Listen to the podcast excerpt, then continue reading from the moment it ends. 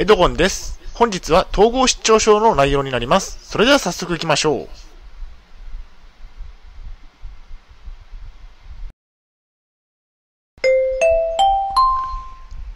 はい、H キャップチャンネルにようこそ。えー本日の内容ですが、薬局でお薬手帳を無料でもらって、しっかり飲んでいる薬を管理するといった内容でお送りしたいと思います。前提条件としましては、えー現在私は統合失調症を患っています。えー精神病院に3年間入院をしていました。えー借金があるんですね。2021年当時の情報になっております。大変申し訳ないのですが、ポッドキャストの方は写真が見れないのでご了承ください。えーそれではコンテンツですね。丸1番でお薬手帳のもらい方について。丸2番で飲んでいるお薬を管理するメリットについて。最後に本日の行動プランと終わりにがあります。ではまず丸1番のお薬手帳のもらい方について。初めて薬局に行ってお薬を受け取るときにもらうことができるんですね。何か病気にかかったり、怪我をしてしまった場合に、医師の診察を受けてお薬の処方箋がもらえます。病院で受け取った処方箋を持って薬局に行けばお薬をもらうことができます。その時、お薬手帳を持っていなければもらうことができるんですね。とても簡単ですね。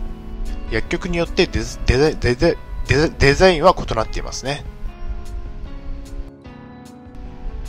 ネット通販で好みのお薬手帳を購入できるというところですね。基本的に自分の好みのお薬手帳を選べるのがネット通販のメリットになりますね。楽天市場や Amazon などを見て回り、これがいいなと気に入ったデザインのお薬手帳があれば、薬局薬局に行く前に、え購入しておくと良いですね。私は統合失調症でお薬の処方をしてもらっています。私の場合、統合失調症という精神疾患によって4年間も同じ薬を飲み続けています。ジプレキサというお薬ですね。初めて薬局に行った時にお薬手帳を作るか聞かれたので作りました。最初の3年間は入院中だったためお薬手帳はありませんでした。入院中の場合、薬局には行かなくて済むんですね。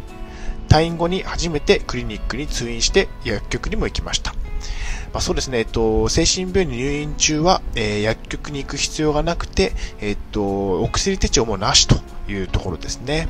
まあ、退院をして、初めてクリニックにかかった時に、えーお薬手帳を作りました。え次に丸2番の飲んでいるお薬を管理するメリットについて。お薬手帳で飲んでいるお薬を管理することができますね。えーお薬手帳があれば自分が飲んでいるお薬を把握しやすくなりますね。自分が飲んでいるお薬が全てお薬手帳に書かれているのでとてもわかりやすいですね。特に何箇所にも、えー通院をしていて、えー別々の薬局に行かなければいけない時にはお薬手帳が効果を発揮するというところですね。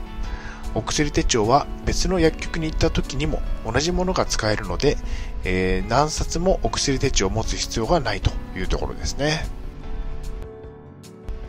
医師に説明をするとき、新しい病院で診察を受ける場合、現在どのようなお薬を飲まれていますかと医師に聞かれることがありますね。その時に口頭だけでは説明が難しい時にお薬手帳を医師に見せればよいので説明が簡単になるといったメリットもありますね。医師もお薬手帳を見せてもらえば安心して飲み合わせの悪い薬の処方をしなくて済むといったところもメリットとしてあるということですね。お薬手帳の提示で支払い金額が変わるといったところもありますね。薬局で調剤をしてもらう際に薬剤服用服用歴管理指導料がかかりますね。この料金はお薬手帳を提示するかしないかで差額が生じます。お薬手帳を提示すると、なんと120円も安くなるわけですね。つまり3割負担の方の場合は40円の差額となるわけですね。薬局に行く際にはお薬手帳を持参した方が良いとメリットがあるわけですね。デメリットはお薬手帳を携帯しなければいけないことですね。自分の飲んでいるお薬くらいお薬手帳がなくても把握できるという方は無理に持たなくても良いとは思います。差額40円のためにお薬手帳を常に携帯したくないという方もいらっしゃるのではないでしょうか。それもごもっともな意見ですね。えー、っと、薬局に行くたびに、カバンの中にお薬手帳を入れたりする手間もありますし、え持ち運びが面倒なのがデメリットですね。自分のスタイルに合った方法を選びましょう。結論としましては、お薬手帳を携帯するかしないかは個人の自由ですね。メリットを感じられる選択をしましょう。はい、お疲れ様でした。ありがとうございました。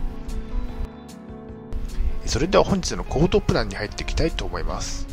お薬手帳を持参しましょう。医師への説明が楽になりますね。なるべくであれば、お薬手帳は薬局に行くときに、えー、持参できると良いですね。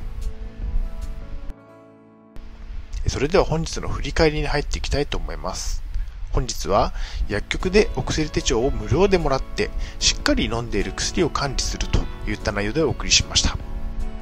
丸一番でお薬手帳のもらい方について、薬局で初めてお薬をもらうときに、えっ、ー、と、もらうことができますね。